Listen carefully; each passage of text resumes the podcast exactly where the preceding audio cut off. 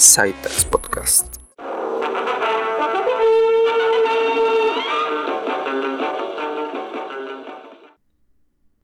Hola Internet, este es el episodio número 3 eh, de este podcast y ¿de qué vamos a hablar el día de hoy? O bueno, ¿de qué voy a hablar? Eh, el día de hoy, para empezar, eh, no, ah, creo que había mencionado antes que no quería hacer un podcast otaku, pero es algo que me gusta mucho y es algo de lo que sé y que ahorita como ya también dije creo que en el pasado, en el episodio, episodio pasado, estoy en como que una racha de, de ver anime y leer manga y me gusta más que las series. Pero digo igual me gustaría hablar de libros y películas que también me gustan mucho, pero ahorita me voy a ir más por el lado otaku. Además de que como que siento que las películas tienes que analizarlas más profundamente para hablar de ellas en un programa de algo como, como este podcast. Pero realmente no, no creo que debas, deba ser así. Digo, o sea, si disfrutas algo, pues puedes hablar de eso y ya, o sea, no, no necesariamente tienes que, que ser un cine de arte y cosas así que la verdad no me encanta mucho el cine de arte. Sí trato de ver, pero no, no me encanta. Pero lo, lo veo porque sí me gustan mucho las películas. Pero así como veo cine de arte o películas llamadas así profundas o de que con mucho trasfondo la película. De igual modo me gusta, por ejemplo, Rápido y Furioso. Que esas películas las pongo de ejemplo porque me gustan y para hablar de ellas, sí digo de que las películas de Rápido y Furioso no se analizan. O sea, de verdad, si quieres analizar esas películas, obviamente las vas a arruinar, no las vas a disfrutar en absoluto. Si quieres verla como, como un experto en el cine, de que va a ir a, a esperar una obra maestra, pues no. O sea, solo ve a disfrutarlas y ya. Si las analizas de verdad, se van al carajo esas películas. Entonces, pues solo las disfruto.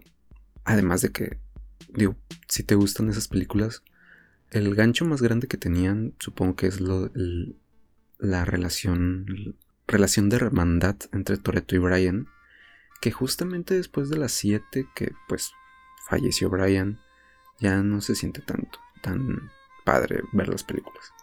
De hecho no he visto la última. Ese era el gancho más grande. Y la relación de Brian con, la hermana de Toreto. Creo que en las últimas películas ya ni figura tanto porque pues creo que la mandan como que lejos. No sé. O sea, sí, sí se ha perdido un, poco eso. Entonces ese es el un punto que quería aclarar.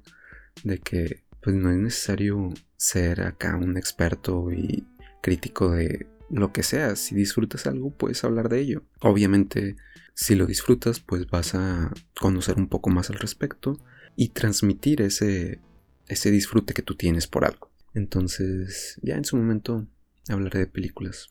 También otra cosa es que ahorita no he visto y no he querido agarrar como que, por ejemplo, podría agarrarme a investigar cosas de Rápido y Furioso que me gusta mucho o hablar mucho de eso, pero como que no, no me han dado muchas ganas de ponerme a, a seleccionar un tema de una película.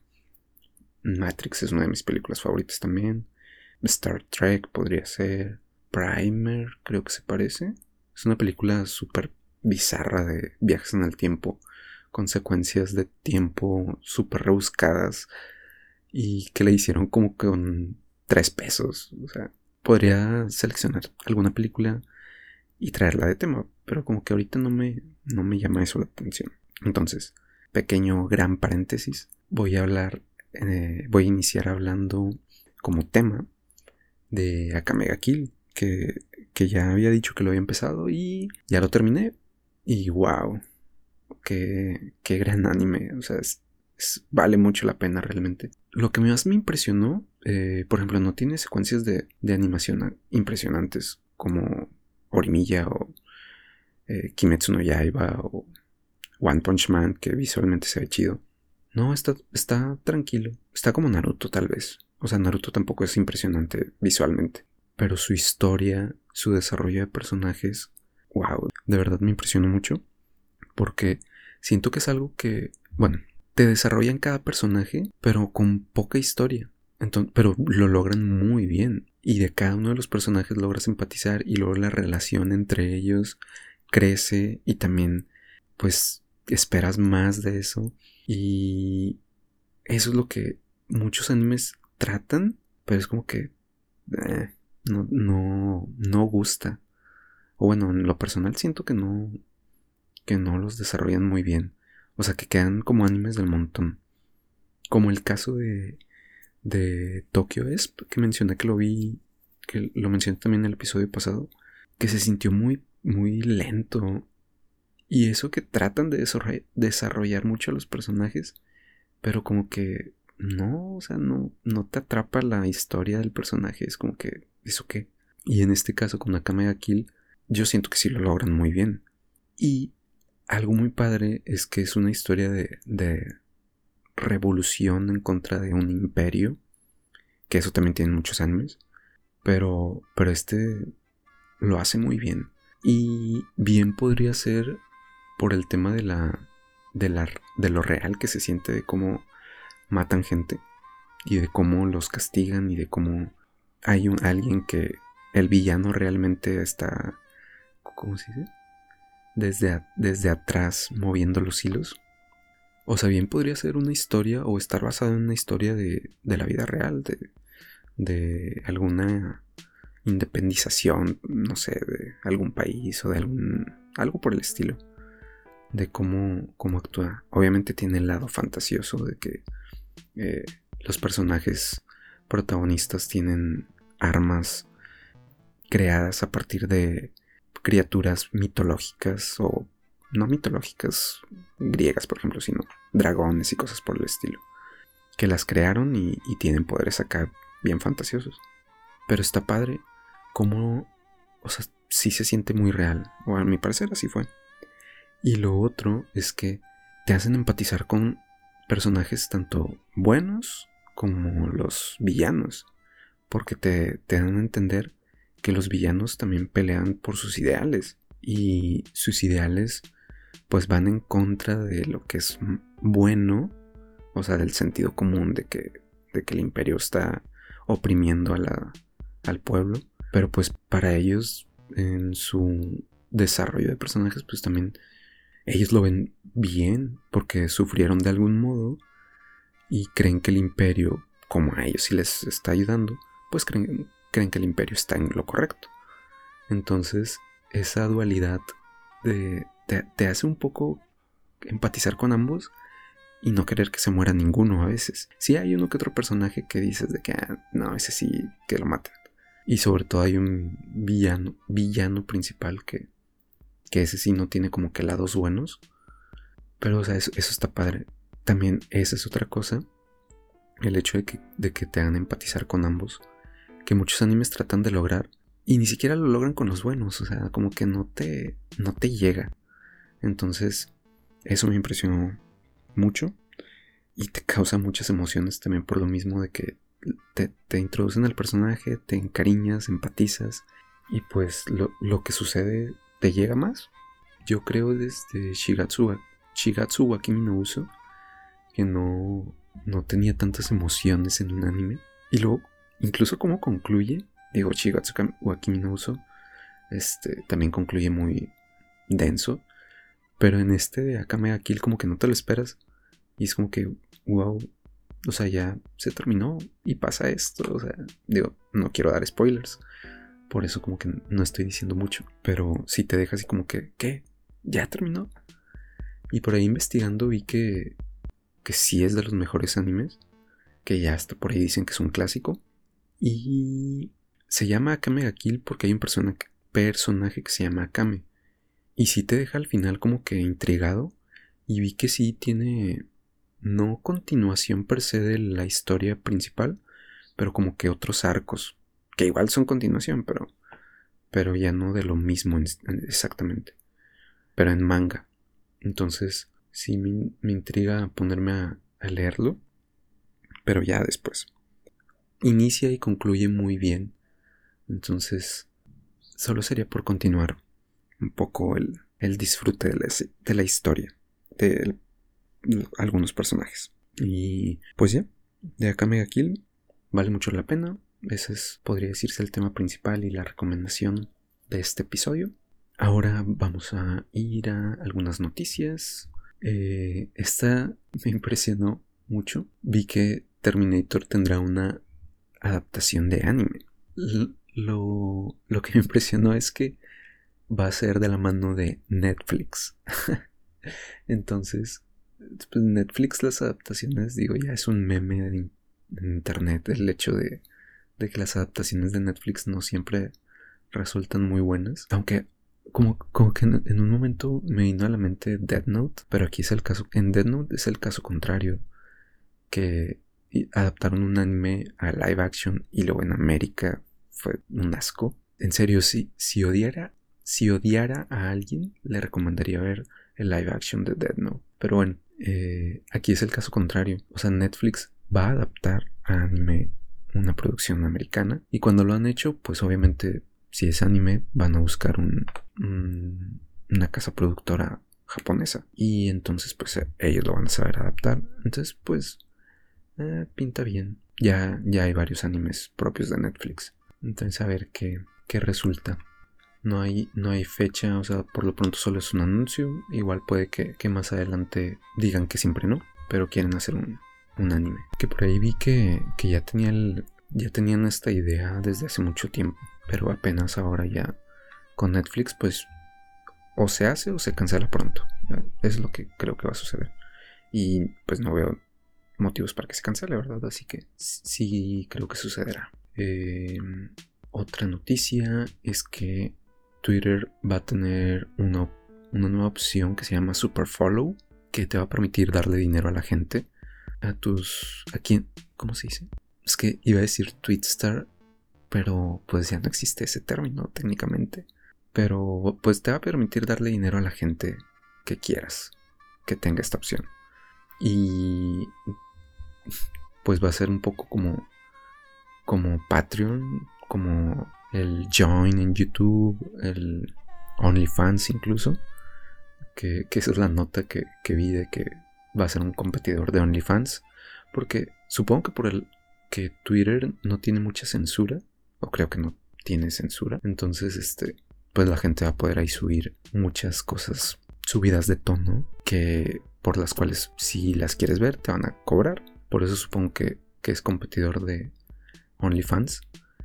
Pero pues es el mismo sistema que Patreon y, que Join YouTube. O sea, le puedes dar dinero a tu, a tu creador de contenido o a, tu, a la persona que quieras. Pues nada más porque sí, porque te gusta lo que hace. O porque le quieres dar dinero, como mucha gente también lo hace. Pero, pero está interesante. Ojalá que, que llegue. Porque por ahí tengo un tema con Twitter de que no ha implementado para Android el, las voice notes los voice tweets. Y los, lo ha dejado, ya tiene más de un año que lo, lo ha dejado en, en, iOS únicamente. Y no sé, creo que no todos los de iOS tienen, tienen opción de usarlo. Pero en Android, o sea, nunca, ya nunca han hablado de eso. Más bien pareciera que de repente ni siquiera, o sea, de repente lo van a quitar y ni siquiera los de iOS van a poder. Tal vez no les ha gustado la idea. Porque ya no le han movido absolutamente nada. Y pues hago un podcast, me gusta el tema de, del audio y siguen sin dejarlo, sin dejar que la gente lo use. Entonces por eso digo, a ver qué sucede con esto, con el Super Follow. Otra nota es que la serie de Halo sigue adelante y ya hay fecha de estreno. Bueno, tentativa de estreno, no fecha exacta. Digo, la película y serie, o sea, tienen años, yo creo que como 10 años o más, que quieren hacerla, pero por una u otra razón Nada más no continúa, pero por ahora sigue en pie. Nada más que ahora va a ser de la mano de Paramount. Y se espera que se estrene en la primera mitad del 2022. Eh, o sea, en más de un año. Ya había empezado, pero, pero se suspendió el rodaje el año pasado. Supongo por todo el tema del COVID. Eh, sí, de hecho, de hecho veo que sí es por el tema del COVID. Y pues sí parece que está maldito hacer una producción cinematográfica de Halo pero ojalá sí se haga. Nada más de eso, en otras notas de series, Loki ya tiene fecha de estreno en Disney Plus.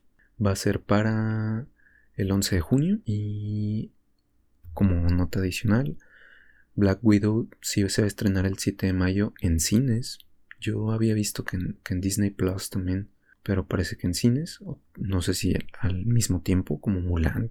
Bueno, no, Mulan creo que no llegó a estar en los cines, fue únicamente Disney Plus. Pero Loki es una serie que sí, bueno, el personaje me gusta, sí quiero verla. Lo único malo es que siento que tengo que ver WandaVision y, e informarme, ver videos o reseñas de todo lo que involucra la mezcla de personajes.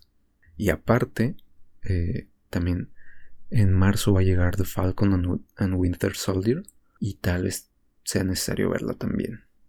Por el tema de que, así como Star Wars, que si quieres entender todo lo que sucede en las películas o en las en lo que sea que estén haciendo como The Mandalorian últimamente, o sea, tienes que haber visto todas las películas, ver eh, las series, Clone Wars, Rebels, como para entender.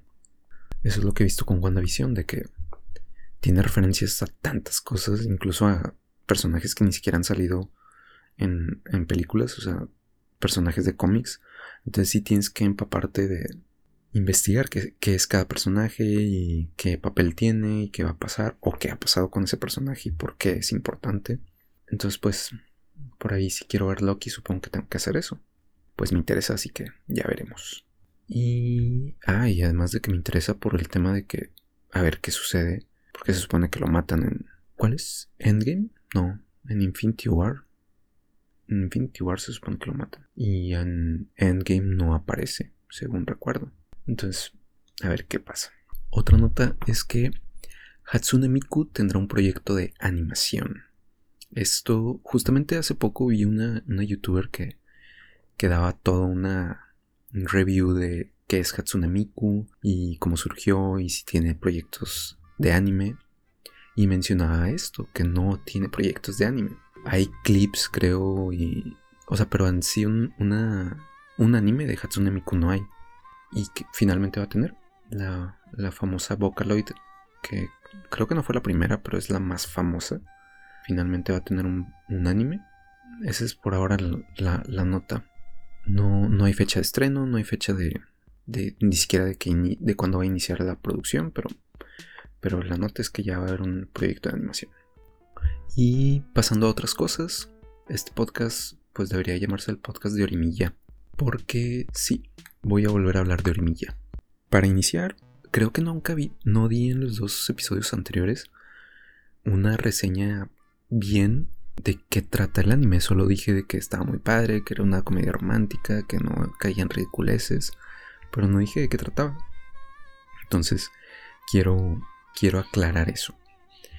¿De qué trata Orimilla? De Ori, Ori-san, como el, nombre anterior que tuvo, Ori-san y Miyamura, Miyamura-kun. Ori-san es una chica popular, guapa, inteligente en, en la preparatoria son de preparatoria ambos. Ambos son del mismo salón. Y Orimilla es un otaku que se tapa toda la cara con pelo. Trae siempre el chaquetín. Eh, aunque haga calor, siempre anda cubierto del. O sea, no trae la, camisa nada más de la escuela. O sea, siempre se oculta. Trae gafas y, y no habla con nadie. Y nadie le habla. Entonces es como un emo. Y cabe aclarar que la serie es de 2012. Empezó en 2012 el manga. Entonces, pues todavía había algunos rastros de emos que fueron su auge en 2010. Y bueno, por eso se relaciona mucho con que es un emo.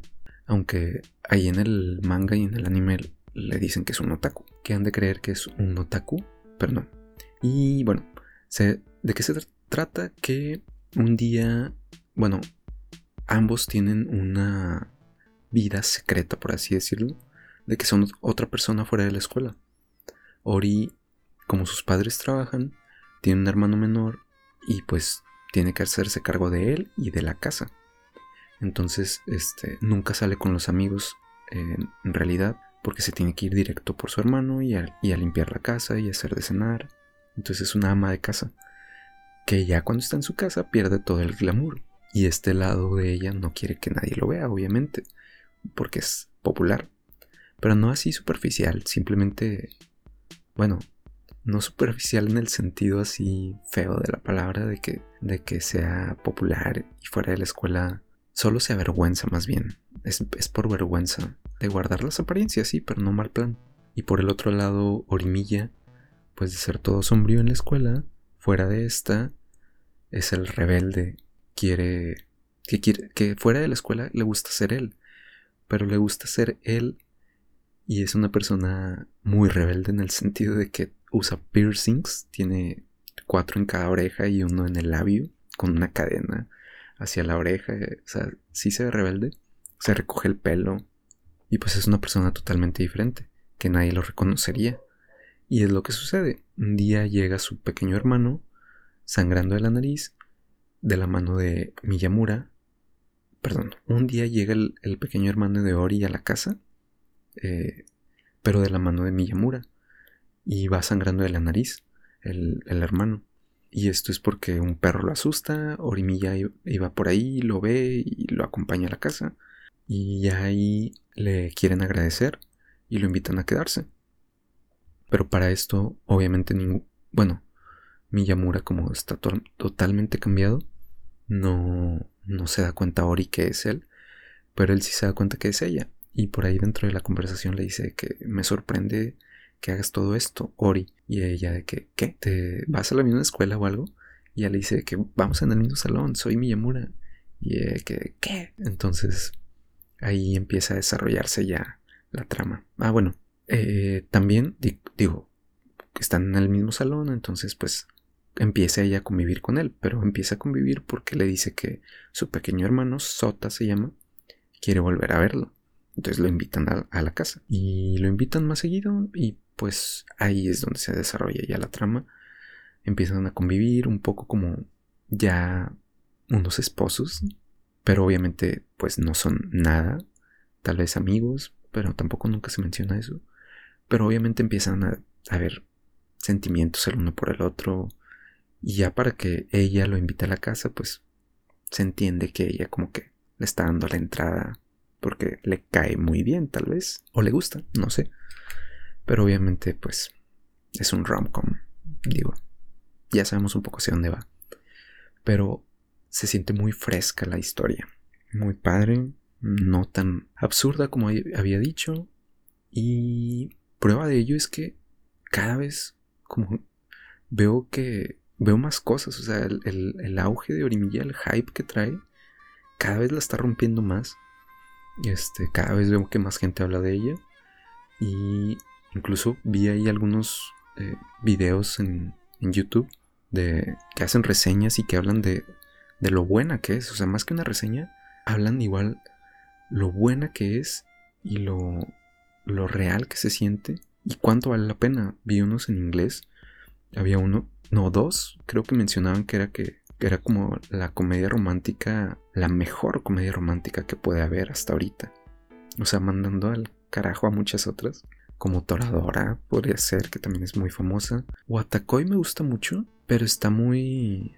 Se pierde un poquito el, las emociones también porque son adultos ya, pero, pero es muy similar Watakoi. Porque también cada uno tiene una vida fuera de el, como ya son adultos, es en el trabajo y cada uno tiene una vida fuera de, del trabajo muy distinta. Pero, pero ahí, ahí es todavía más seria. O sea, Orimilla está muy bonita la historia y de cómo se empiezan a, a desarrollar cómo se desarrolla la relación. Que eso es algo que también le aplauden mucho. De que ya no recuerdo muy bien en Guatacoy, por ejemplo. No hay mucho. O sea, se tardan mucho en, en confesarse. Y eso que son adultos, creo. Creo que es algo así. O sea, algo así. Va. Tal vez me estoy equivocando, pero se tardan mucho como en muchas otras series. Y en cambio acá en Norimilla la relación sí que avanza rápido. Entonces, está padre eso eso es lo que también le da realismo y, que la gente le esté gustando mucho. Y el desarrollo de personajes. Orimiya tiene un trasfondo muy denso que pues te, te presentan varias veces por qué se perforó, por qué actuaba rebelde, por qué no hablaba con nadie. Y si está un poco denso su historia. Por el otro lado, mm, ah, y cómo lo desarrollan en el sentido de que conoce a Ori y es como su luz, su sol y lo empieza a sacar de esa oscuridad. Está muy padre eso. O sea, eso también vale mucho la pena. Por el otro lado, digo, desarrollan mucho a los amigos, a los, a los, sí, a los amigos y plasman sus, sus relaciones también y de cómo son y, y lo logran muy bien.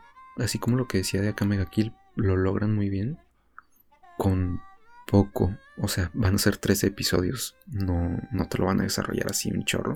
Pero lo logran muy bien. Por el lado contrario de Ori, sí tiene un desarrollo el personaje, pero no, no tiene un trasfondo tan serio. Bueno, sí hay un episodio en el que sí está muy denso. Pero hasta ahorita y en el manga creo que es lo único que tiene. Lo otro que le desarrollan a su personaje, pues es algo que nadie se esperaba. Está muy... Mm, cómico y tal vez un poco bizarro.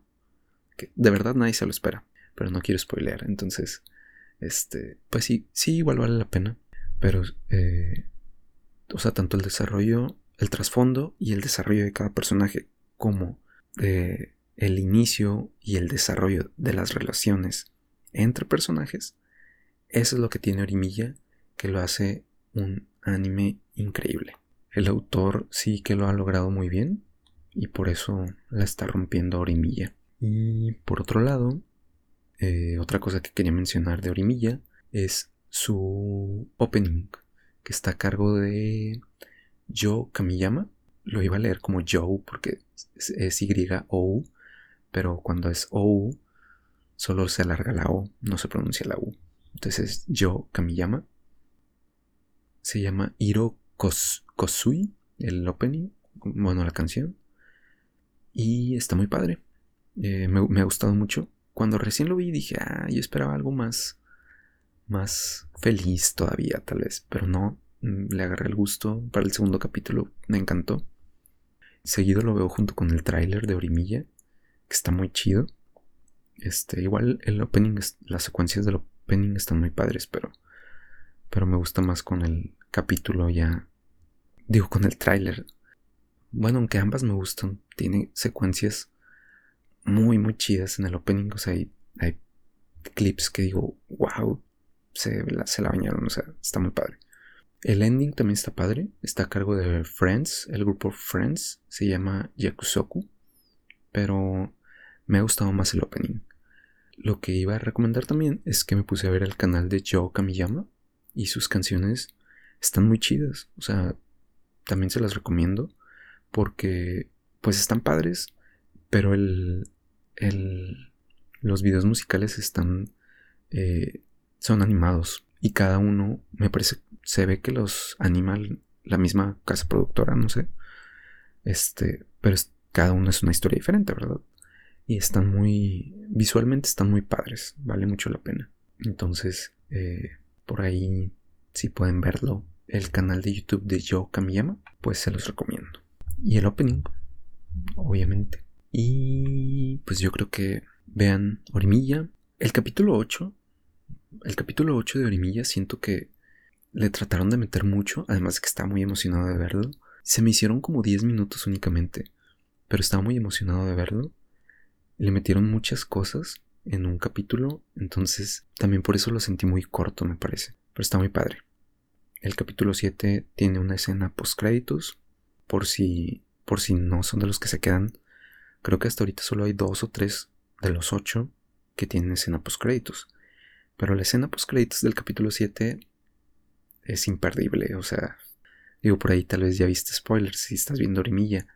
Y, te debes dar cuenta de que, ¿qué? No vi esa escena súper importante. Pero, pero sí, solo para, solo por mencionar algo más de Orimilla. Pues ahora sí, yo creo que es todo. Nos vemos después. That's it. I'm out.